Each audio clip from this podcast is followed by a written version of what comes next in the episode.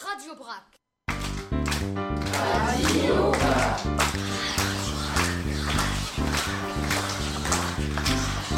Radio Brac. Radio. Radio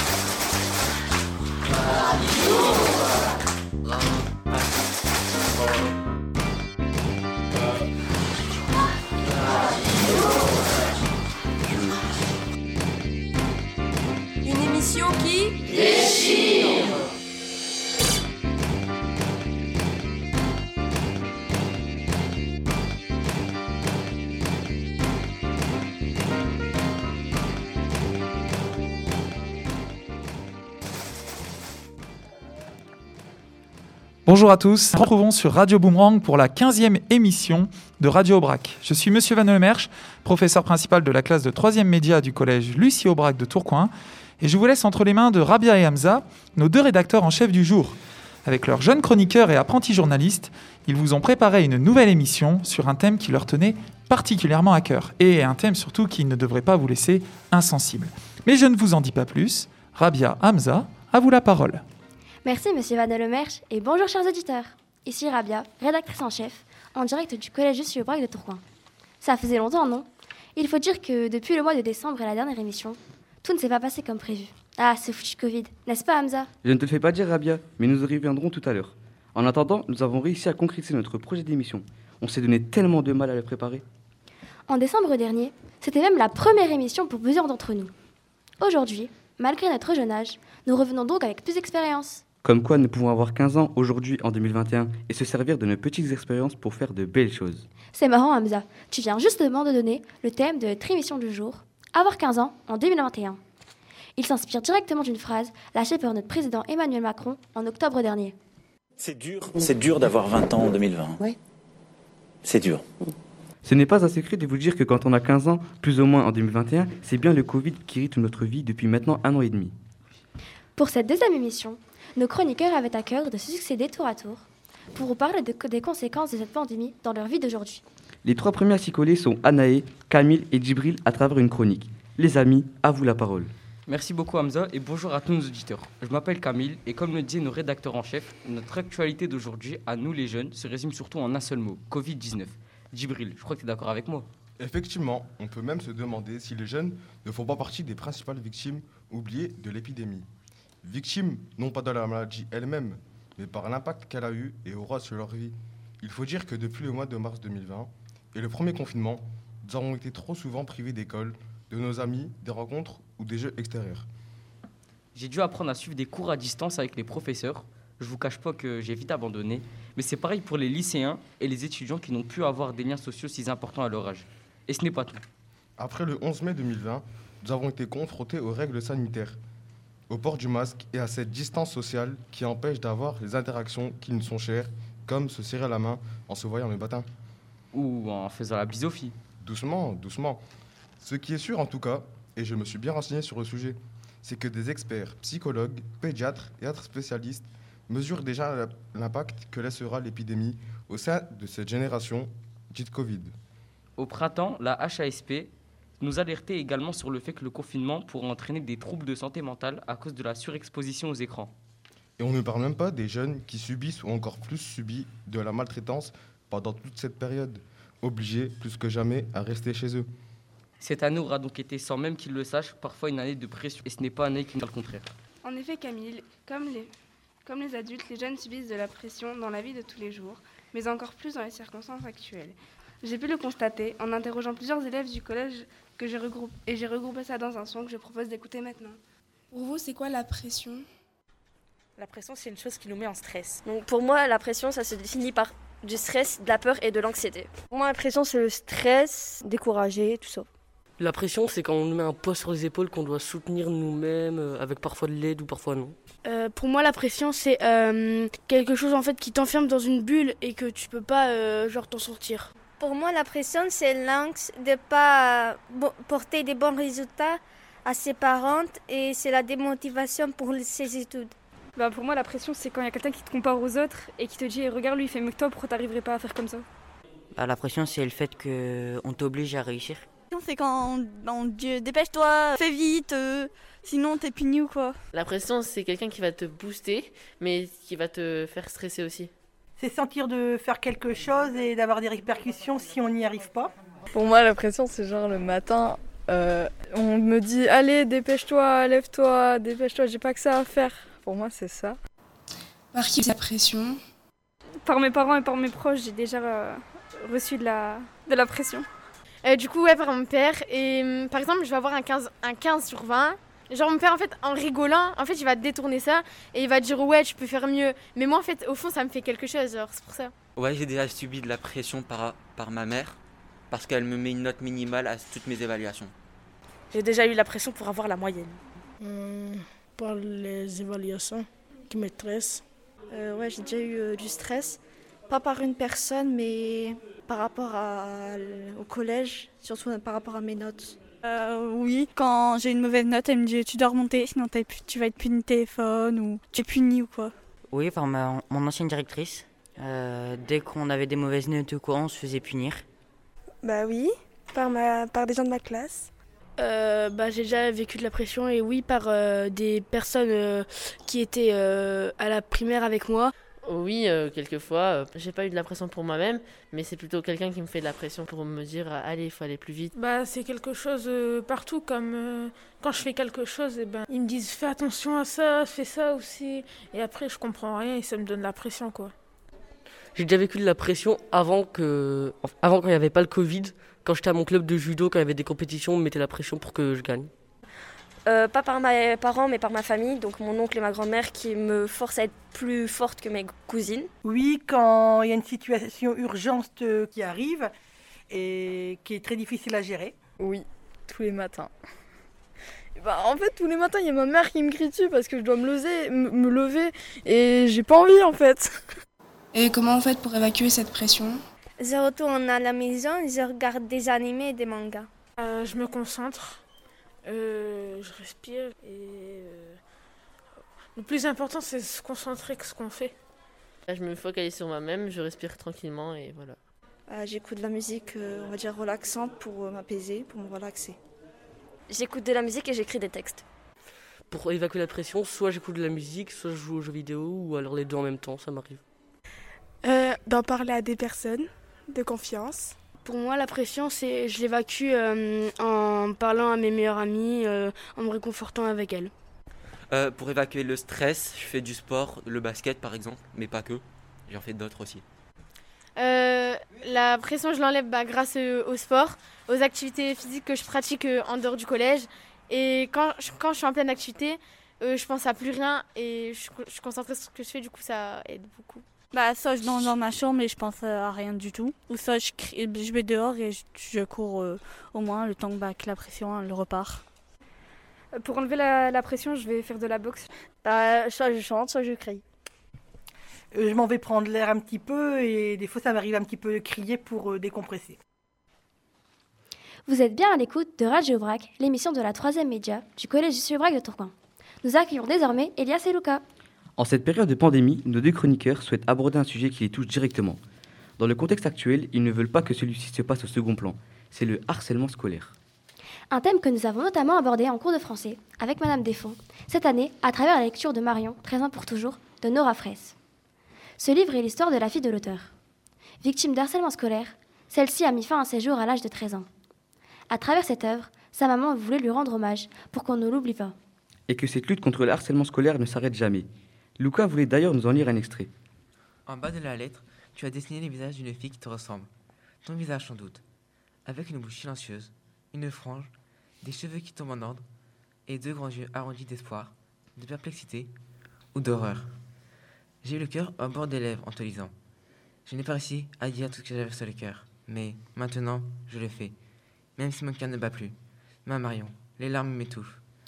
Toujours dans l'enveloppe, adressée au collège, la seconde lettre était aussi terrible. Mes meilleurs souvenirs avec vous. Sur ce titre, il n'y avait rien qu'une page blanche. C'est très touchant ce que tu dis, Lucas. Et sais-tu que dans le monde d'aujourd'hui, le harcèlement scolaire pousse les jeunes de 15 ans au suicide? Tu trouves ça normal, toi? J'imagine que non. Et moi aussi. Et en 2015, un article de Figaro parlait même de 700 000 enfants harcelés chaque année. Et parmi eux, un quart a déjà pensé au suicide. Oula, Elias, c'est terrible ça. Mais dis-moi, le harcèlement scolaire, c'est quoi? Le harcèlement scolaire touche les jeunes et se résume souvent à une parole négative, blessante, et même pour certains, une violence physique inouïe qui, sont- qui, serait- qui est répétée tous les jours. Ce jeune alors devient une cible. Et avec les réseaux sociaux, cela dépasse le simple cadre scolaire qui peut accentuer jusqu'au malaise. Heureusement, aujourd'hui, il existe plusieurs endroits pour en parler. Je vous propose d'écouter ce son de Madame Lefebvre, infirmière, qui nous en dira plus. Quel est le nombre d'enfants harcelés en France? En fait, selon le ministère de l'Éducation nationale, il y a 700 000 enfants qui sont victimes de harcèlement scolaire chaque année, c'est-à-dire un enfant sur 10. Une fois que ce problème est réglé, le jeune peut-il avoir des problèmes? En fait, une fois le problème de harcèlement réglé, soit le jeune euh, va bien, euh, c'est-à-dire que le problème est réglé et que sa vie redevient euh, entre guillemets normale, soit il peut subsister un manque de confiance en lui, une perte de l'estime de lui-même, un sentiment quelquefois d'inutilité. Il peut aussi faire des cauchemars liés au traumatisme. Du fait de ce traumatisme aussi, il peut y avoir des états de panique. Euh, une phobie scolaire peut se déclarer, d'où un décrochage scolaire, et ça peut aller jusqu'à la dépression, avec ce qui s'ensuit, c'est-à-dire dans les cas de dépression grave, euh, quelquefois des, des tentatives de suicide. Existe-t-il des endroits spéciaux pour en parler Alors quand un enfant a subi euh, du harcèlement scolaire et qu'il euh, a des problèmes qui subsistent, ou qu'il est traumatisé, euh, il faut qu'il y ait une prise en charge psychologique. Donc pour ça, il peut aller voir le psychologue scolaire, l'infirmière scolaire, ou se rendre vers un CMP ou des psychologues libéraux. Une fois que le jeune est harcelé, y a-t-il des soins spéciaux? Bah, à part les soins psychologiques, euh, non, il n'y a pas de soins spéciaux. Après, les soins sont en fonction euh, euh, des symptômes traumatiques que l'enfant peut présenter. Je voulais quand même dire qu'il y avait un nuvo- numéro vert qui existait, le 30-20. C'est le numéro vert non au harcèlement, où les enfants euh, peuvent appeler quand ils sont victimes de harcèlement scolaire. Et maintenant, on écoute un son que j'ai enregistré avec Madame Unique, CPE du collège. Bonjour à tous les auditeurs, je suis Tonton Elias de la 3 une et je suis en compagnie de Madame Unique, CPE du collège. Madame Unique, pouvez-vous présenter votre fonction au sein du collège, s'il vous plaît? Bonjour Elias. Donc la fonction du CPE au sein du collège consiste en trois domaines. Tout d'abord le suivi des élèves en collaboration avec le professeur principal et euh, l'ensemble des professeurs, mais également avec l'équipe vie scolaire. Ensuite la contribution au fonctionnement de l'établissement, donc euh, de l'entrée des élèves à la sortie des élèves et donc là plus particulièrement avec l'équipe vie scolaire, avec les assistants d'éducation donc toutes les parties où les élèves sont hors de classe. Et enfin, la dernière partie, l'animation éducative, donc plus avec euh, les élèves délégués, mais également les clubs, comme mon collègue qui faisait euh, le, le club Zen. Gérez-vous régulièrement les cas de harcèlement scolaire? On ne peut gérer euh, les problèmes dont, que les problèmes dont on est au courant. Donc euh, bah, c'est bien entendu le plus le rôle du CPE de gérer les cas de harcèlement scolaire, mais l'assistante sociale également, l'infirmière gère également les, cas de harcèlement scolaire. L'APS, hein, l'agent de prévention sécurité. Les assistants d'éducation sont là aussi pour nous donner des informations. Et ensuite, bah, l'élève victime doit, s'il le peut, vous amener des élèves témoins parce que plus on a de renseignements, plus c'est facile à gérer et à identifier donc les auteurs, euh, les agresseurs, on va dire, euh, du harcèlement. Quelles précautions prenez-vous pour y mettre fin? Donc le harcèlement, euh, on, on peut le gérer d'abord si et seulement si on est au courant du, du harcèlement. hein. Si on n'est pas au courant du harcèlement, on ne peut pas savoir qu'il y a quelque chose qui ne va pas pour un élève. Ensuite, pour y mettre fin, bah, d'abord on voit la victime, hein, savoir exactement ce qui s'est passé. Ensuite, euh, l'auteur, l'harceleur. Alors c'est toujours plus compliqué quand il y a plusieurs harceleurs. C'est plus simple quand il y en a qu'un parce qu'on peut voir l'élève, on peut voir sa famille, prendre des sanctions. Quand il y en a plusieurs, malheureusement, euh, voilà, c'est plus compliqué parce que bah, on a plus de, de mal à ce que ça s'arrête parce que quand l'un reprend, euh, l'autre arrête et voilà. Lorsque nous sommes harcelés, comment réagir face à cela? Alors, il faut tout de suite en parler, il ne faut pas rester seul. Il y a le rôle du témoin hein, qui est très important. Donc les autres élèves qui voient, il faut aussi qu'ils soient là pour protéger et pour parler aux adultes. Merci d'avoir pris un instant pour euh, répondre à mes questions. Merci. Merci. Vous êtes toujours à l'écoute de Radio Brac sur Radio Boomerang 80 89.7 FM à Tourcoing. Et nous accueillons Daoud et Nour. Nos deux camarades voulaient vous parler de sport. Daoud, tu peux nous en dire plus? Oui, Hamza, toi le sais, dans notre classe, cage de grands sportifs. Toi, par exemple, tu fais du vélo chaque week-end. Nour court tous les week-ends. Et Elias rêve de battre M. Valonemerch à la nage. Tu as tout à fait raison, Daoud. Mais depuis plus d'un an et l'arrivée du Covid, moi, j'enchaîne les tours dans mon jardin, pendant qu'Elia- pendant qu'Hamza, lui, ne va pas plus loin que son vélo d'appartement. Et Elias, on en parle d'Elias? Il enfile son maillot de bain pour baignoire. Blague à part. De mon côté, les tours de piste m'ont beaucoup manqué. Mais je peux enfin recourir, recourir depuis mi-mai. Je crois qu'on peut dire qu'il n'est pas facile de faire du sport quand on a 15 ans en 2021. Pourtant, je suis sûre qu'il existe des alternatives sportives pendant ces temps difficiles. Et je vous propose d'en parler avec Chéliane et Madame Duhem, nos deux invités sportifs du jour. Bonjour Chéliane et Madame Duhem. Est-ce que vous pouvez vous présenter? Euh, oui, bonjour, je m'appelle Chéliane, euh, j'ai 14 ans et je suis élève euh, en troisième ju- au collège Lucie Aubrac. Et moi, c'est Angèle Duhem. Je suis professeure d'EPS au collège Lucie Aubrac depuis 4 ans. Quel sport faites-vous habituellement? À quel niveau et où? Euh, moi, je fais du foot, euh, bah, du foot féminin à Bousbec. Euh, je suis en U16 League et, et voilà. Euh, comment avez-vous fait pour vous entraîner malgré le Covid? Madame Duhem, vous, euh, est-ce que les cours de sport sont compliqués à mettre en, blanc- à- en place pendant cette pandémie? Donc moi, je pratique le triathlon et je me suis spécialisée dans le swimrun, donc la natation et la course à pied, longue distance avec mon conjoint. D'ailleurs, on est qualifié aux championnats du monde qui ont lieu en Suède en septembre prochain. Euh, on a eu la chance pendant la pandémie d'avoir une dérogation pour continuer à nager en piscine. Euh, pour la course à pied, on utilisait les, les une heure quotidiennes pour pouvoir euh, réaliser nos entraînements dans de bonnes conditions. Concernant le PS au collège, avec l'équipe de professeurs, on a dû euh, bouleverser un petit peu la programmation des activités proposées, parce qu'il était plus possible de faire des sports collectifs ou des sports de combat. Donc on a dû un, petit peu adapter. Euh, ça n'a pas toujours été facile, mais dans l'ensemble, euh, les règles de distanciation étaient bien respectées de la part des élèves, ce qui nous a permis de pouvoir continuer de pratiquer les activités en, EPS euh, au, au cours de cette année scolaire. Et toi, Chéliane Euh, Comment est-ce que tu as fait pour t'entraîner malgré le Covid? Ben, euh, bah, du coup, les, comme vous le savez, les entraînements, les sports collectifs et tout ça, c'était annulé. Donc, euh, il y a eu un arrêt total d'entraînement. Ce qui fait que je pouvais plus m'entraîner au club. On n'allait plus du tout, en fait. Mais du coup, euh, je continuais quand même à jouer, euh, par exemple, dans mon jardin et tout ça. Euh, Chéliane, est-ce qu'avec le Covid, tu as eu la sensation d'avoir perdu une année de progression au football? Si oui, com- comment comptes-tu la rattraper? Euh, oui, j'avais l'impression d'avoir perdu une année de progression euh, au foot. Et c'est pour ça que, bah, en fait, j'avais arrêté genre pendant trois mois du coup. Je, bah, du coup, je faisais plus du tout de foot, à part un peu dans mon jardin, mais c'était vraiment du plus. Et euh, du coup, genre, ça fait deux mois, je suis à fond dans le foot et je suis revenue, ben, là, je suis revenue avec mon niveau, habituel. Et je continue en évolution. Ah, c'est trop bien. Madame, Chu- Madame Duhem, avez-vous des conseils à donner pour les jeunes qui ont arrêté le sport pendant le confinement et qui aimeraient reprendre aujourd'hui? Oui, le sport, c'est l'école de la vie. Il permet de véhiculer un tas de valeurs euh, de vie telles que le respect, l'entraide, la persévérance, le dépassement de soi. Alors foncez et pratiquez.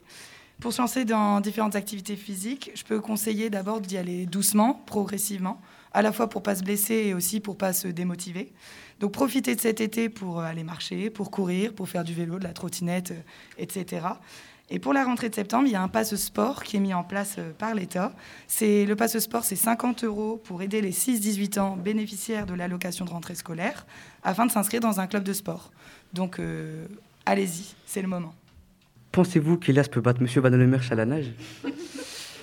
Je pense qu'il se, il se donne les moyens pour et j'ai hâte de voir ça. D'accord. Merci à Madame Jem et Chéliane de m'avoir partagé un peu de votre temps. Je ne sais pas si vous écoutez de la musique pendant vos séances sportives. En tout cas, c'est l'heure de la chronique musicale. Et pour cette chronique, il me semble qu'il sera encore question du Covid et la jeunesse. Okan, peux-tu nous en dire plus? Et bonjour à tous, je m'appelle Okan. La chanson dont je voulais vous parler ce matin date de 2012, mais reflète exactement le monde dans lequel nous vivons aujourd'hui.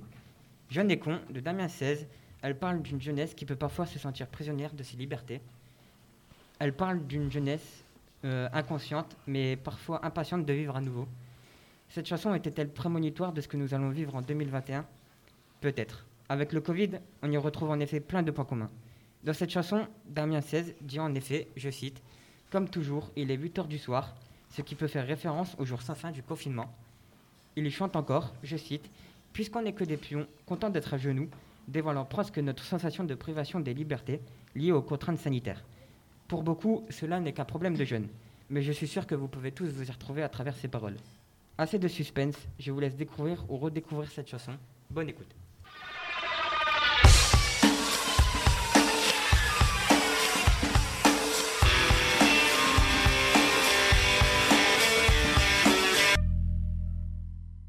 Vous êtes bien à l'écoute de Radio Brac, l'émission de la classe média du collège Lucie Aubrac de Tourcoing sur Radio Boomerang 89.7 FM.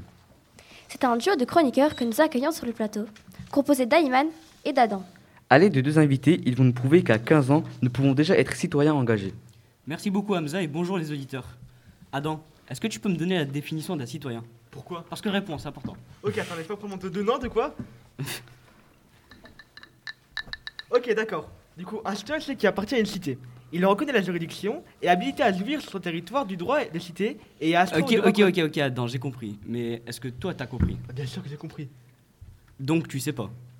Non Ah bah ça tombe bien alors, parce que j'ai deux de mes amis qui sont bien calés sur le sujet. Et quelle coïncidence, ils sont autour de cette table en ce moment même. Attends, attends, attends. Est-ce que tu es en train de parler de Lucas Legrand et de Yanis Perrier-Gustin En effet, bienvenue à vous deux autour de cette table montée par l'équipe fantastique de Radio Boomerang. Donc, Lucas Legrand, tu es l'accompagnateur de notre junior association et tu travailles à la MDA Tourcoing. Et Yanis Perry-Gustin, tu es un ancien des explorateurs et tu viens d'être nommé prodige de la République par le préfet du Nord. Bravo. Félicitations. ouais.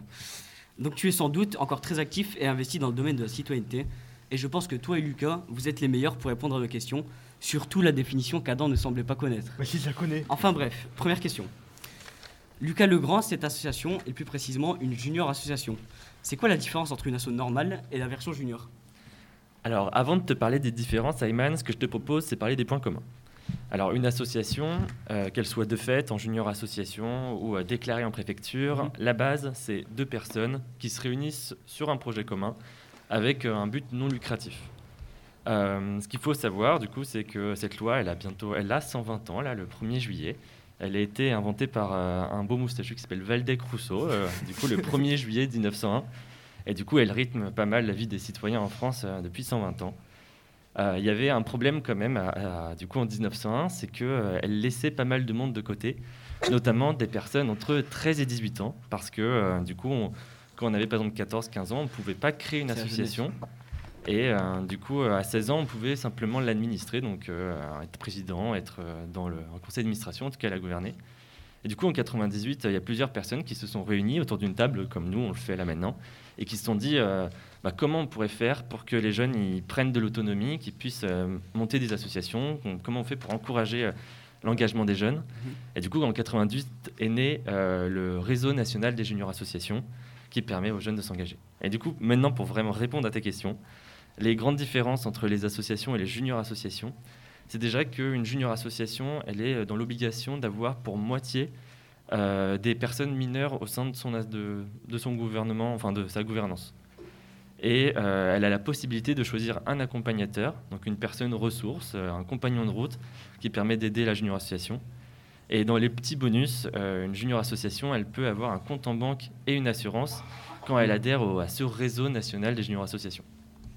Et du coup, je suppose que c'est toi l'accompagnateur pour euh, les explorateurs d'engagement. Alors, pour les explorateurs de l'engagement et pour d'autres euh, junior associations, euh, j'accompagne- j'en accompagne pas mal. Pour info, sur Tourcoing, il en existe 6 maintenant. Et après, du coup, voilà, j'accompagne surtout les explorateurs hein, depuis, euh, depuis le 2007 maintenant. Ok, d'accord, Lucas. Et du coup, comment tu les accompagnes, euh, les jeunes qui sont dans la junior associ- association? Alors, les jeunes, en général, dans les junior associations, euh, j'essaie de, me dire que voilà, être un compagnon de route. Après, mon boulot, c'est aussi de faire en sorte que des junior assos, elles se créent un peu ici et là. Donc, l'enjeu, c'est euh, de prendre appui sur des personnes ressources dans des collèges, des lycées, des centres sociaux, des MJC. Et du coup, là, la petite nouvelle euh, du moment, c'est qu'on a créé une exposition qui va voyager euh, du coup dans les collèges et lycées de, Tourcoing l'année prochaine. C'est une exposition qui s'appelle Junior Asso en action Parce que du coup, on a envie de célébrer que euh, depuis euh, 2009, il y a 35 associations, junior associations qui sont créées à Tourcoing. Et donc c'est un nombre assez élevé, on est assez fiers de ça à la MDA de Tourcoing. Et euh, donc voilà, si euh, ça vous dit, euh, le 1er juillet euh, du coup 2021 à la MDA de Tourcoing, on fait le vernissage de cette exposition et vous êtes euh, tous et toutes invités. On va venir. Et ben quand c'est un projet bien concret, essaye de passer par Colbert, on t'attendra. Ok, ok. Euh, du coup, euh, Lucas et Yanis, pour vous, qu'est-ce que c'est la citoyenneté et être citoyen? Bon, bah, je commence. Euh, du coup, pour moi, être citoyen, ça part euh, avant tout d'une action, tu vois, d'un acte. Euh, agir pour une cause commune, dans le sens où, par exemple, voilà, imaginons tu es dans ton quartier, euh, mais très local, tu vois, bah, tu peux t'impliquer, faire une clean wall, par exemple, qui est organisée avec dans ton quartier, mais toujours dans un but de, euh, voilà, de, de, de, de- ouais, de- de t'engager et de t'impliquer dans, dans ta ville ou même entre amis. Même là, en fait, là, vous faites de l'engagement. Pour moi, vous êtes citoyen en faisant, euh, en faisant, voilà, en faisant ça. Mais euh, voilà, il y a aussi la partie euh, vote, entre guillemets, plus, euh, plus, voilà, plus dans la loi. euh, on est citoyen aujourd'hui parce qu'on vote, mais en soi, non. Vous êtes tous citoyens euh, maintenant. Voilà. Citoyen aujourd'hui. C'est ça. On en reviendra après, euh, je pense. Voilà pour moi.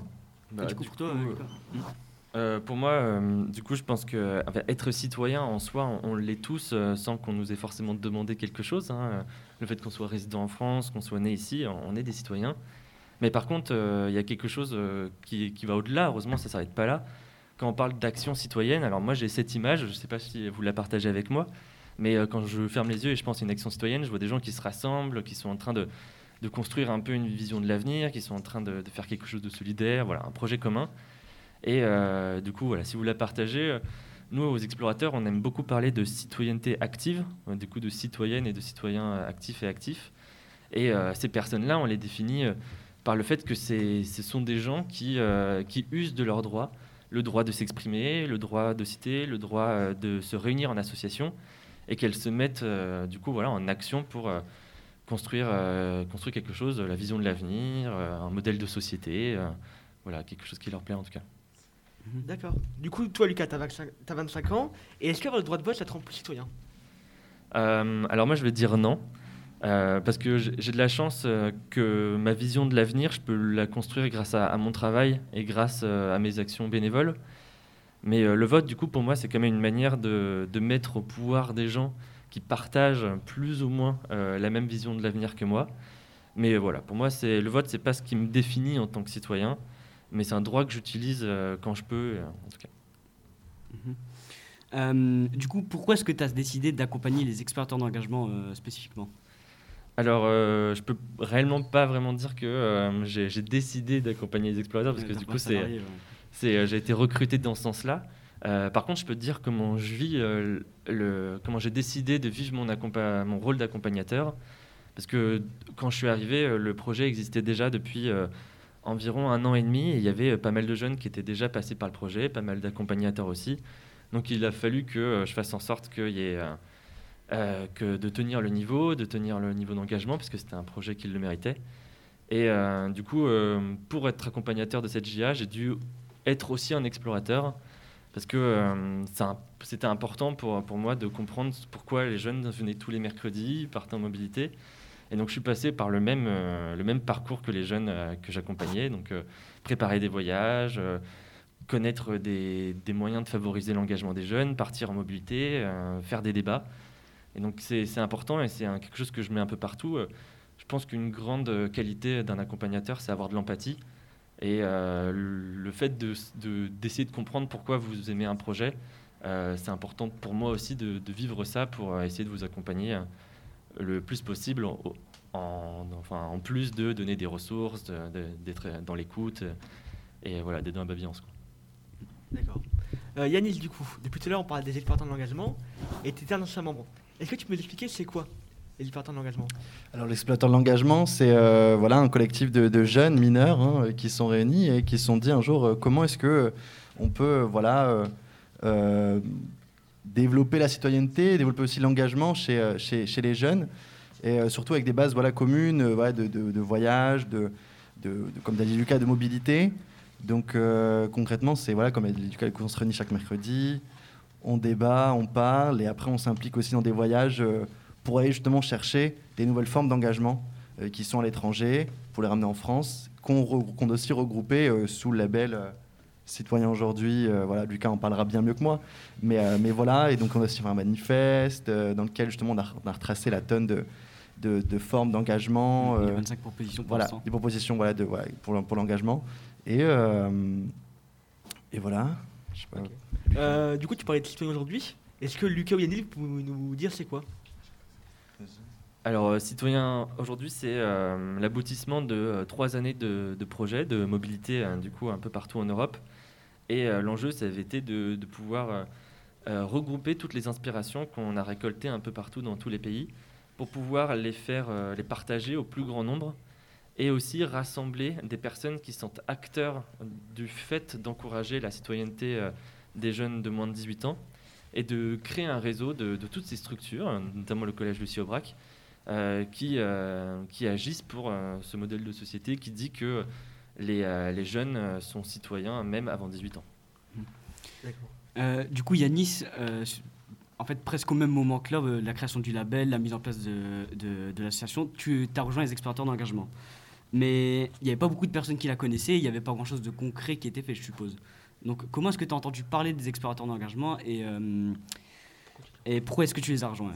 Ok, alors moi du coup j'ai rejoint, enfin du coup j'ai connu les exploitants de l'engagement parce que j'avais une, une, une, une junior association aussi qui s'appelait Field Station Web Radio, voilà, à l'époque, et donc j'étais impliqué avec euh, Aurélie Kopic qui est, euh, qui est à l'établi, qui accompagne les exploiteurs de l'engagement aussi, et qui voilà, euh, qui à l'époque euh, gérait tout ce qui était junior association de la, métropole, et donc elle m'en a parlé, voilà, moi j'étais plus impliqué sur l'île, j'habite à Tourcoing pourtant, donc, donc voilà, et elle m'en a parlé, je suis venu et et j'ai apprécié. Voilà. Et pourquoi est-ce que je suis resté? Parce que euh, c'est un projet qui, euh, qui met en avant des jeunes. Et euh, comme tout à l'heure Lucas l'a dit aussi, c'est ça aussi ce côté incroyable dans ce projet, c'est que les adultes, comme ici aussi je pense, sont égaux avec nous en fait. Il n'y a pas de vous êtes adulte, ou vous êtes encadrant, voilà. Il y a une vraie, une vraie égalité entre, entre les jeunes et, les adultes et c'est ça que j'ai apprécié. Et aussi, voilà, forcément mettre en avant l'engagement des jeunes, c'est incroyable. Et quand c'est nous-mêmes qui le faisons, c'est encore, c'est encore, plus, euh, encore plus incroyable. Et aussi les voyages. Oui, aussi les voyages, forcément, mais, euh, mais voilà, c'est c'est pris en compte. ouais. Du coup, Yanis, est-ce que tu te sens plus engagé après avoir euh, participé aux explorateurs de l'engagement? Et ça te fait quoi d'être euh, un prodige de notre République? Est-ce que je me sens plus engagé? Euh, Alors, oui et non. Je me sens plus engagé parce que j'étais déjà bien, déjà bien engagé avant. hein. Euh, Je suis toujours à côté, mais euh, non, franchement, euh, les explorateurs de l'engagement, c'est plus un moment dans, dans, dans mon parcours qui n'est pas des moindres, dans le sens où je veux dire, ouais, ça m'a apporté quelque chose, ça m'a surtout bien développé mon côté citoyen du monde, citoyen, européen. Et ça, c'est vraiment un truc sur lequel j'ai jamais travaillé. Et grâce aux explos, je me sens citoyen du monde. Et par rapport aux prodiges de la République, oui, oui, bah effectivement, qu'est-ce que ça me fait euh, faut prendre du recul, comme pour, que, comme pour toute chose. Euh, J'ai envie de vous dire, euh, sur les faits, c'est qu'un papier signé par Marlène Chapa et monsieur le préfet, comme on pourrait recevoir un papier pour un bac. Mais voilà, c'est euh, un papier qui a un, voilà, un une certaine certain, importance. c'est ça, une, une petite importance, un certain honneur. Après, euh, voilà, il faut faire gaffe. je veux dire, toujours prendre du recul, comme je vous ai dit. Et c'est vrai que bon, euh, de- voilà, il y, a- il y a un travail qui est, qui est en, qui est en train d'être fait par les institutions, comme là avec ce diplôme, euh, pour les jeunes, dans, qui va dans leur sens, qui les met en avant. Mais il ne faut pas oublier aussi que euh, ça doit être voilà, un peu plus. Et euh, autant de nous, de notre côté, des jeunes, on devrait peut-être un peu plus s'impliquer. Et, et aussi l'institution, euh, voilà, dans notre sens aussi. Voilà. Euh, bah, Du coup, merci Lucas Yanis. Et pour vous remercier d'être venu, on a un cadeau pour vous. Sympa. Mais non. Ah si, tenez. C'est de la part euh, du collège. Je savais pas qu'il allait faire ça. Qu'est-ce que c'est? Merci. Ah, c'est imprimant 3D. C'est gentil. Ah, un petit Ah bah, badge. merci, un petit porte-clés imprimant 3D. Pas bête, pas bête. top. Bah, de rien. Bah, merci à vous hein, d'avoir pris du temps, d'être venu sur le plateau. Et ouais, on n'aurait pas pu faire une aussi bonne chronique si vous n'étiez pas là. Donc euh, je vous remercie beaucoup. Et on va relaisser la parole à Rabia qui va nous présenter la suite de l'émission. Merci. On vous remercie aussi, vous, Adam et Ayman, d'avoir pu faire cette chronique. Je vous propose maintenant d'écouter une interview de Sébastien Arco, président de l'association La rue c'est nous, que nous avons reçu dans notre collège il y a quelques semaines. L'association La Rue C'est Nous vient en aide aux personnes sans domicile fixe en effectuant des maraudes ou des points fixes. Les maraudes, c'est des équipes de plusieurs personnes qui travaillent jour et nuit pour, repérer et aider les plus démunis. Ils interviennent particulièrement à Lille et depuis quelques temps à Tourcoing. Ils ont dû apprendre à approcher les sans-abri afin de distribuer des vêtements et des denrées alimentaires. Ces denrées sont offertes par les commerçants et les particuliers pour les personnes dans le besoin. La rue C'est nous travaille maintenant avec le centre social de Boilly. Certains bénévoles y sont même passés quand ils étaient plus jeunes. Nous avons contacté cette association pour en savoir un peu plus. Bonjour et bienvenue à vous, Sébastien Arco, président de l'association La rue C'est nous. Pour commencer, pourriez-vous nous dire dans quel but euh, Rosti et Mehdi et vous-même avez-vous monté cette association? Déjà, bonjour et merci de l'invitation de la part de la Team Marode. Ben, dans quel but Le but, c'est de venir en aide à la rue, de- d'aider les, sans-abri, les, plus démunis, les familles en précarité. Euh, Mehdi euh, œuvrait déjà un peu dans la distribution sur l'île, Roubaix, Tourcoing. Rojdi était dans le social, sur Waterloo. Euh, donc voilà quoi, on est amis d'enfance. Moi j'avais ça en tête depuis 2015, je voulais bien faire les choses. J'ai rencontré des personnes entre deux qui m'ont un peu formé sur le terrain, savoir comment faire, parce que ben, venir en aide dans la rue c'est bien, mais il faut savoir aussi le faire. Donc voilà, j'ai suivi une formation un petit peu sur le terrain avec une dame qui s'appelle Ouria, euh, qui œuvrait aussi pour deux associations sur l'île. Décembre 2017, on a commencé des maraudes sur euh, l'île avec les sans-abri. Donc euh, vraiment les, les gens des, des trottoirs que personne ne regarde. Et puis de fil en aiguille, euh, voilà qu'on a créé un mouvement solidaire. On a fait plus de 50 maraudes la première année en 2018. Et voilà. donc c'est vraiment pour venir en aide aux gens, leur dire qu'ils existent, leur donner un peu de dignité. Ouais, le- leur donner de l'importance. ouais. Euh, ouais, surtout important de parler, même si de temps en temps on va juste avec un café ou une petite bouteille d'eau. Voilà, remonter le moral. Ouais, parler 5 minutes avec eux. voilà le but. Vous vous êtes associé au centre so- social de Boilly. Pourquoi? Donc à Tourcoing, on s'associe avec le centre social Boily. Avec leur euh, directeur euh, Abdel euh, nous a tendu la main, leur référent Najib, Gaëtan. Et c'est à la base pour avoir une adresse et après de profiter de tout ce qui est logistique, infrastructure. Ils ont du personnel surtout qui, qui, qui s'y connaît très bien dans le social. Voilà pourquoi le centre social Boily, c'est une superbe expérience. On est content d'eux, ils sont très contents de nous. Ils marchent avec nous, on fait les actions avec eux. C'est un super centre Boily. Lorsque vous faites des maraudes, que ressentez-vous? Ah, ça c'est compliqué. Aujourd'hui, euh, on fait. Mais les premières fois étaient compliquées pour moi déjà, parler personnellement, même si euh, je suis fondateur du projet. La première maraude, je sais très bien que je me suis caché sous une capuche. Alors comment expliquer ça, je sais pas. Peut-être par euh, honte, mais c'est pas le mot. Hein, mais euh, voilà, le fait de, de- le regard des gens, il m'a un peu perturbé. Alors qu'on fait du bien parce qu'on s'intéresse à eux, mais le regard des gens est, est différent. Alors imaginez le regard des gens vis-à-vis du SDF ou du. Doit être difficile. Très très difficile. C'est- Aujourd'hui, c'est que du bonheur. Aujourd'hui, tous les jours, je dois faire du bien. C'est c'est énorme d'aider les gens dans la rue. C'est vraiment une très très belle expérience. Je vous le souhaite un jour de participer avec nous sur l'île de Tourcoing et euh, vous verrez qu'un regard, euh, un sourire, euh, une parole, un bonjour, c'est Ça fait du bien, Du ouais. bien, ouais, Ouais. bien sûr. Avez-vous toujours eu les personnes les plus défavorisées Et peut-être enfant de faire du avec le temps, du bien. Comment qui auprès des pour les sans-abri? Parce que c'est grâce par énormément de personnes. Chance de ce que grâce à ce réseau-là, on peut bien, bien sûr. Euh, nous, on est 10. Il n'y a pas que nous. Après, il y a aussi le centre social Boily qui nous aide. Il y a diversité. C'est des mamans de qui nous font des. On va dire qu'aujourd'hui, en maraude pure à Tourcoing, on est une trentaine. Comment faites-vous aider dans le besoin? À Tourcoing, euh, c'est une maraude fixe, donc euh, au parc de la Victoire, une fois par mois, ils viennent et euh, ceux qui ont fait un petit recensement, on prend nom, prénom, numéro de téléphone, contacté pour la prochaine.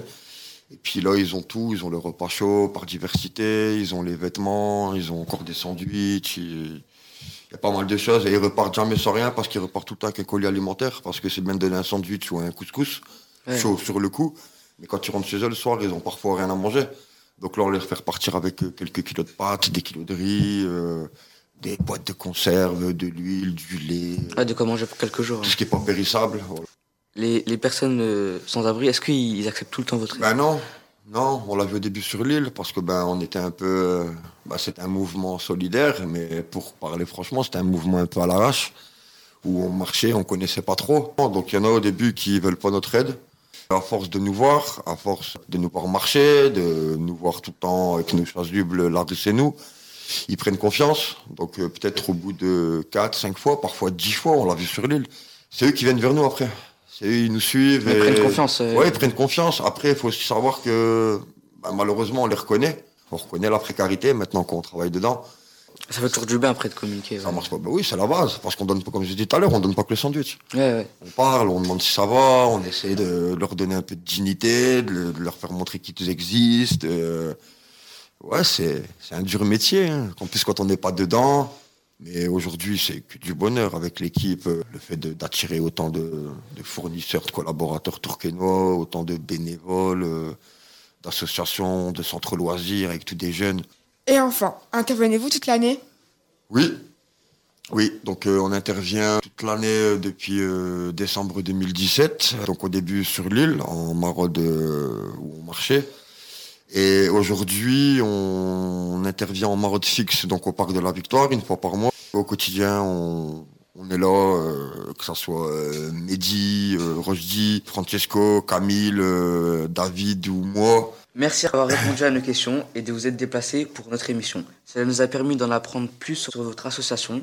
Encore une fois, merci de venir aux aides d'autres. Si vous voulez retrouver ou aider l'association, vous pouvez les contacter via leur page Facebook, Team Marotte Tourcoing. C'était Hamza et Assia pour la chronique Action Positive. Merci à vous.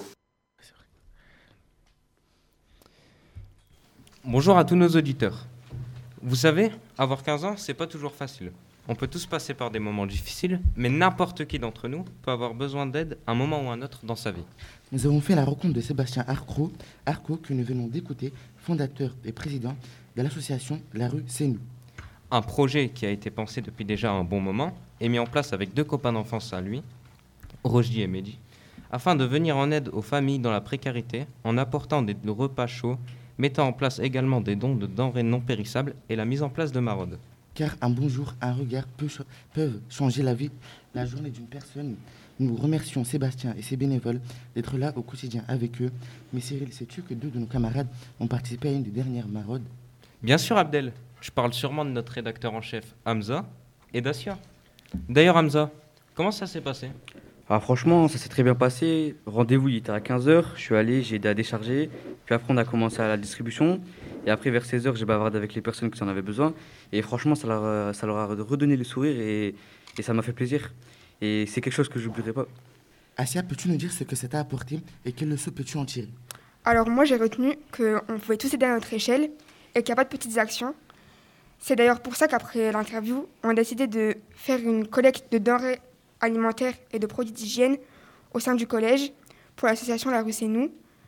Et on a été surpris de la générosité des collégiens et des profs. Après j'ai aussi retenu que la précarité ça peut toucher tout le monde et qu'il n'y a personne qui n'en est à l'abri. Eh ben, merci à vous deux. Merci Abdel, Cyril, Asia et Hamza. Je vous propose désormais un petit moment entre filles. Depuis septembre, plusieurs d'entre nous ont découvert l'association Wi-Fi. Vous ne savez pas ce que c'est? Ce son va vous en donner une idée. Merci Rabia et bonjour à tous. Luna, Nour et moi faisons partie de Wi-Fi, un club d'initiation au métier du numérique. Hein? Wi-Fi? Wi-Fi? C'est pas un jeu de mots? Bah si Luna, t'avais pas compris? Bah non. Bon, allez, reprenons. Un club d'initiation au métier du numérique, visant les filles et seulement les filles. Aucun garçon n'a le droit d'entrer, sauf peut-être Simon, le chef de notre groupe avec Gwendoline. Mais ce club n'est qu'une branche de Fasmel, une association que nous allons vous faire découvrir tout de suite, avec l'interview que nous avons enregistrée durant une des séances Wi-Fi. Bonne écoute. Est-ce que tu peux te présenter? Je m'appelle Laure, je travaille donc au sein de l'école du e-commerce showroom privé.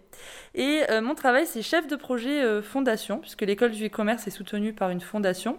Et au quotidien, je m'occupe euh, en gros de trois grandes catégories euh, de, missions. Donc toutes les missions administratives reliées à l'école, donc la gestion euh, euh, des apprenants, de leurs documents, etc.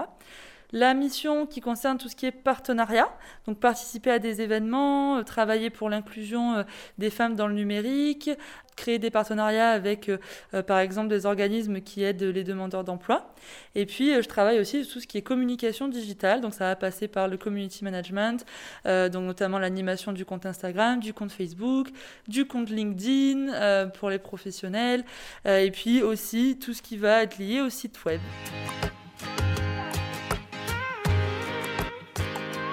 Je m'appelle Simon Leroy, donc je suis chargé de projet éducation à l'association FASMEL, donc sur l'île.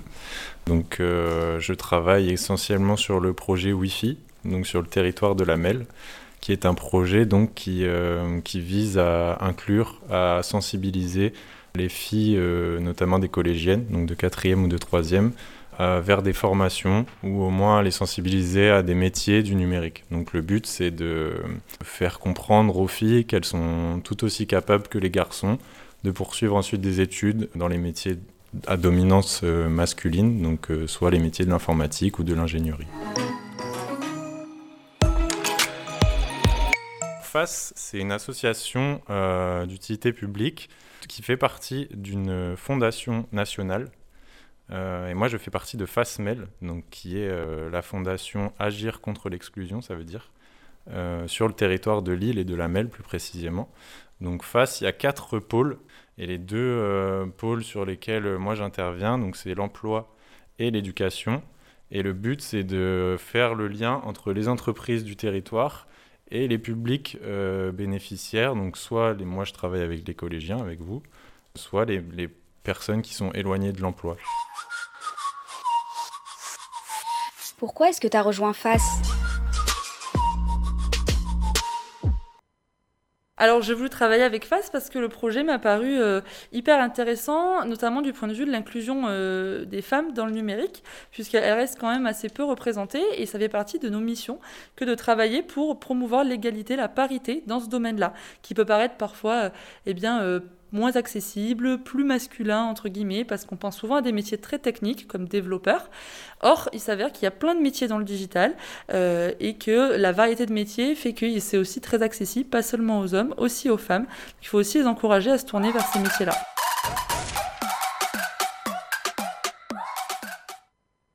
Ce qui m'a plu dans ce travail, c'est que, premièrement, je travaillais auprès des jeunes. Euh, c'est quelque chose que j'avais envie de faire euh, depuis longtemps, que je voulais continuer à faire. Ce qui m'a plu, c'est également le côté utile, c'est-à-dire que je me sens vraiment euh, utile à apprendre, à sensibiliser les gens à des choses dont ils n'avaient aucune ou peu de connaissances. C'est surtout le fait d'avoir euh, une polyvalence, comme disait Laure, et de n'avoir aucune journée qui se ressemble.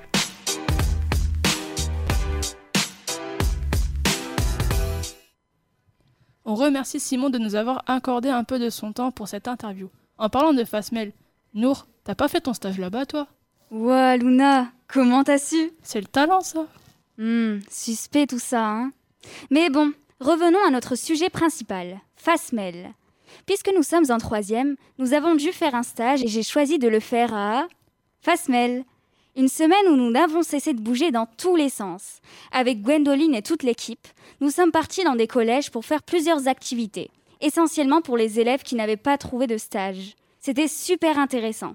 Tout le monde était décontracté, il y avait une bonne ambiance. Dommage que ça n'ait duré qu'une semaine. C'est passé tellement vite. Ouah, t'as eu de la chance. Tu m'as donné envie de faire partie du club Wi-Fi. Mais attends, moi j'en fais déjà partie. Ah là là, Luna, franchement, arrête d'avoir la tête dans les nuages. D'ailleurs, tu te souviens sûrement de cette séance super intéressante où Laure était venue nous parler du e-commerce et de showroom privé, un site de vente en ligne que vous connaissez sûrement. Découvrez cette séance à travers ce son, comme si vous étiez avec nous. Encore une fois, bonne écoute. Concernant les différents métiers, est-ce que vous en connaissez du coup des métiers du e-commerce, vous? Oui, euh, ceux qui, euh, qui font vendre euh, les produits. Par exemple, quand une personne euh, clique sur son panier et fait euh, paiement, bah, il y a une personne euh, qui, qui entre. Qui va, qui va emballer le produit Ouais. et l'envoyer Ouais, ça.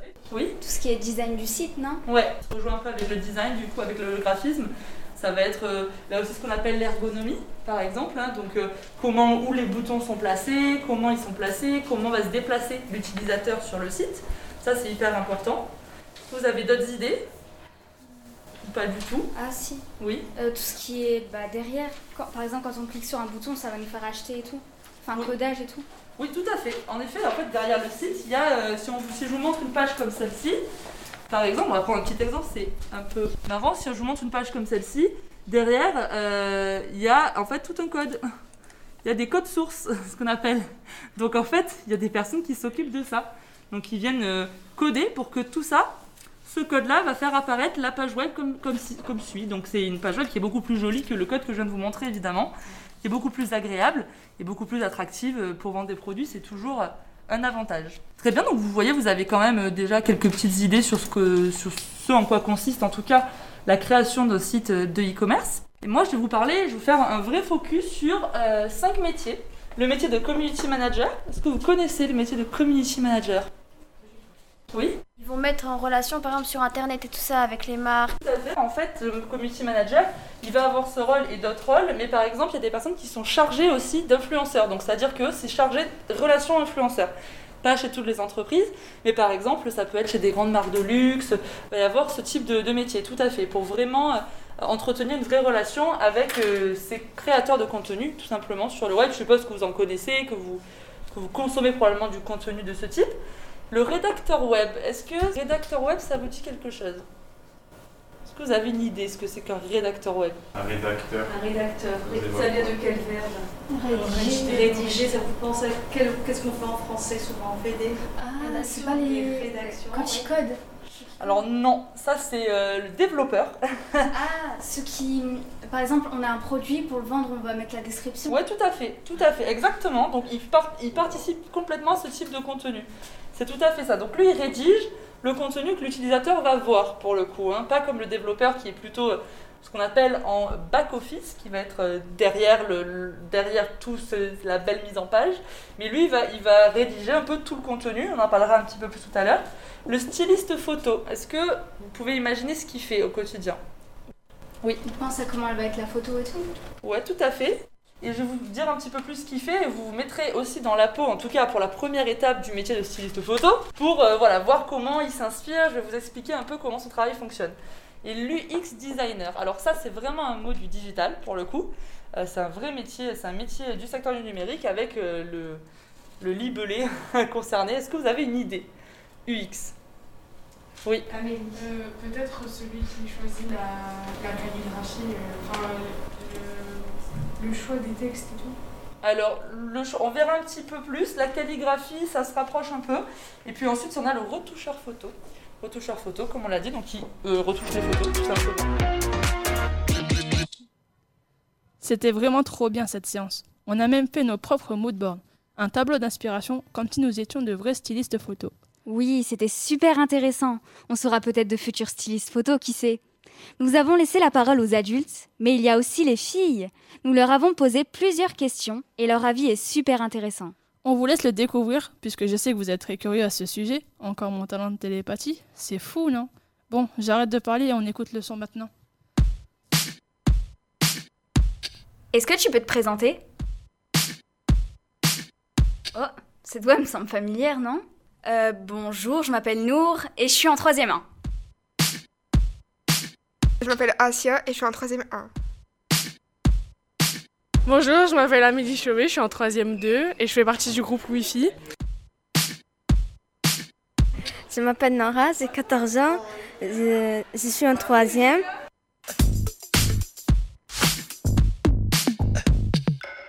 Pourquoi t'as voulu aller à Wi-Fi? J'ai choisi le groupe Wi-Fi parce que je trouve que c'est bien de mettre en valeur les métiers du numérique euh, concernant les filles parce qu'il n'y a pas que les garçons qui peuvent faire euh, de l'informatique. Et euh, du coup, ben, j'ai rejoint ça pour porter l'association. Je sais pas quel métier je veux faire plus tard. Donc, les métiers du numérique, c'est peut-être une possibilité. Donc, ça m'a vraiment intéressée. Et découvrir ces métiers, c'est super intéressant. Donc, j'ai décidé de me lancer. Alors au début, quand Gwendoline, elle est venue me présenter le projet, j'ai trouvé ça super intéressant, mais j'avais pas vraiment de motivation pour le rejoindre. Je l'ai rejoint juste pour découvrir et après j'ai été agréablement surprise. J'ai rejoint Wikipedia parce que j'étais intéressée au projet et j'aime découvrir des nouvelles choses. Et maintenant, qu'est-ce qui te plaît à Wi-Fi? Alors ben tout, Euh, bah, du coup le contenu des séances, par exemple quand euh, les intervenants ils viennent pour nous faire découvrir leur métier, et à travers ça on découvre les métiers du numérique. Ce qui est marrant c'est qu'ils sont tous mis au féminin parce qu'on n'est que des filles, ou aussi la pratique, Par exemple, quand on avait fait du codage, ou bien la, pro- la programmation des robots, euh, ou encore les moodboards que j'ai beaucoup aimé faire. En Wi-Fi, ils aiment beaucoup travailler et découvrir des choses sur l'Internet et l'e-commerce. Alors j'a- j'aime bien faire euh, des nouvelles activités parce que je trouve que c'est euh, bien d'apprendre de, nouvelles choses, euh, surtout concernant notre orientation et tout. je trouve que c'est je trouve que c'est super euh, bien. Et aussi quand il y a des personnes d'autres environnements que le collège qui viennent nous apprendre leur métier, ce qu'ils font dans la vie et tout.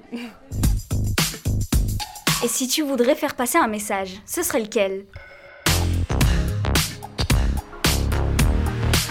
Bah que même si on n'est pas forcément fort en mathématiques ou en technologie, c'est pas une barrière au métier du numérique. Comme moi par exemple, j'ai pas forcément des bonnes notes en techno ou en maths, mais ça ça m'a pas empêché d'aimer ça et d'apprécier les activités qu'on faisait par rapport au métier du numérique.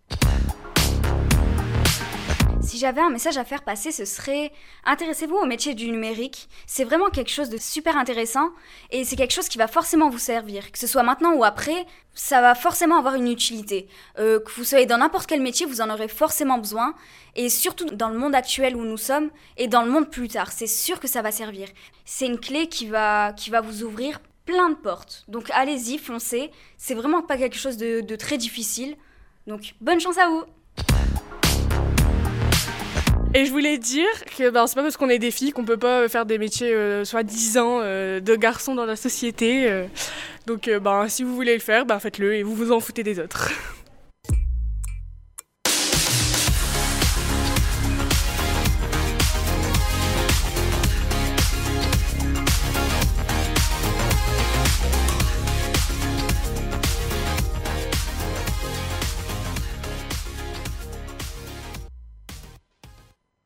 Vous êtes toujours à l'écoute de Radio Brac sur Radio Boomerang 89.7 FM. Rabia, quel est notre programme désormais? Nous vous proposons de continuer notre émission avec Elias. Il avait à cœur de nous écrire un slam résumant un peu tout ce qui a été dit sur la jeunesse et le Covid jusqu'à présent. Tout en se projetant sur l'avenir, Elias, nous t'écoutons. Bonjour, moi c'est Elias, 15 ans. 15 ans. Si je prends ce micro, c'est pour vous parler d'un mot qui nous touche tous les humains, petits ou grands. Ce mot a rempli nos vies de vide. Vous l'avez deviné, c'est le Covid. Il y a un peu plus d'un an, nous ne te connaissons pas. Tu n'étais qu'une grippe, qu'un petit virus qui avançait pas à pas. Pas à pas. Au départ, chez les Chinois. Depuis que tu es arrivé chez moi, chez moi. Un malheur qui heure par heure a fait fuir notre bonheur. bonheur, notre Dans- bonheur, notre bonheur. Dans le bloc opératoire, on essaye encore d'avoir un peu espoir. Un peu d'espoir. Il y en a marre de porter des masques, bientôt ça sera des casques. Casque. Et la jeunesse qui délaisse les gestes barrières, Inconscient. inconscient de la santé de leur grand-père. Mais il faut garder le sourire Garder pour le pouvoir sourire. sortir de cette crise. Sortir de la crise. Il faut encore se serrer les coudes avant de se serrer dans les bras. Grâce à Moderna, bientôt nous pourrons voyager accompagnés de nos alliés, les vaccinés. Laissez-moi vous parler d'un monde d'après, celui où nous n'avancerons plus masqués. Nos restaurants pourront rouvrir Sur les terrasses, tous récupéreront le sourire. On pourra passer des soirées au ciné, se donner la main sans gel hydroalcoolisé. Gel hydroalcoolisé. Un nouveau temps arrive et nous n'en avons jamais été aussi proches. Une fois mis à pied, on s'en sera débarrassé de ce putain de Covid. Putain de Covid. Et notre nez sera enfin tranquille. Putain de Covid. Notre émission touche presque à sa fin, mais nous ne voulions pas la terminer sans quelques dernières notes positives. Il y a tellement de belles choses à vivre quand on a 15 ans. Notre avenir est d'ailleurs une de nos priorités. C'est ce qu'ont voulu nous expliquer Théo et Tiffany, à qui je donne la parole. Bonjour à tout le monde, je suis Théo. Et j'ai une confidence à vous faire. Je n'ai pas de rêve dans la vie. Et vous? Eh oh, un peu de sérieux Théo, on à la radio. Bon, moi je me présente, c'est Tiffany, nous faisons partie de la classe 3ème média. Théo, rassure-moi, t'as un rêve quand même. Bon, j'avoue, si je réfléchis bien, j'ai un rêve en tête. Devenir pilote automobile et plus précisément en Formule 1. Et toi Tiffany, t'en as un? Oui, moi je rêverais de faire le tour du monde. Je sais que c'est un peu fou, mais ça me plairait beaucoup. Waouh, c'est très bien. Il n'y a pas de petits rêves dans la vie quand on a 15 ans. Théo, je te propose d'aller poser la question aux personnes présentes autour du, autour du plateau. Ça te dit? Oui, et nous allons demander au rédacteur en chef en premier. Alors euh, moi, mon rêve, c'est de rencontrer les pilotes de Formule 1, Max Verstappen. Mon rêve, c'est de devenir avocate? Euh, moi, mon rêve, c'est de devenir prof de physique-chimie. Moi, mon plus grand rêve, c'est empêcher Adam de devenir prof de physique-chimie. Moi, mon rêve, c'est d'écrire un livre et de faire la couverture avec. Mon rêve, c'est d'être militaire et de devenir membre des forces spéciales dans l'action terrestre. Moi, mon rêve, ce serait de devenir, de devenir dessinateur, dans, plus particulièrement dans le Japon. Moi, mon rêve, c'est de devenir chercheur en médecine et d'aller au Canada. Moi, mon rêve serait de devenir patineuse artistique. On a de sacrés rêves là. Et voilà, Radio Aubrac, avoir 15 ans en 2021, c'est déjà fini. On remercie tout d'abord chacun des élèves chroniqueurs.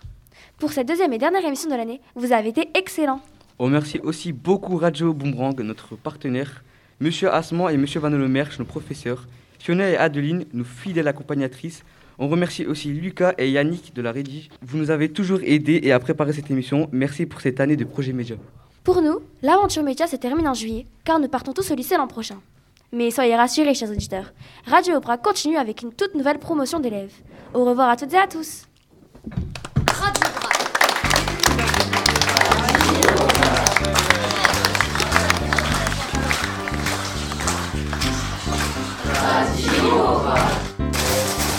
Radio.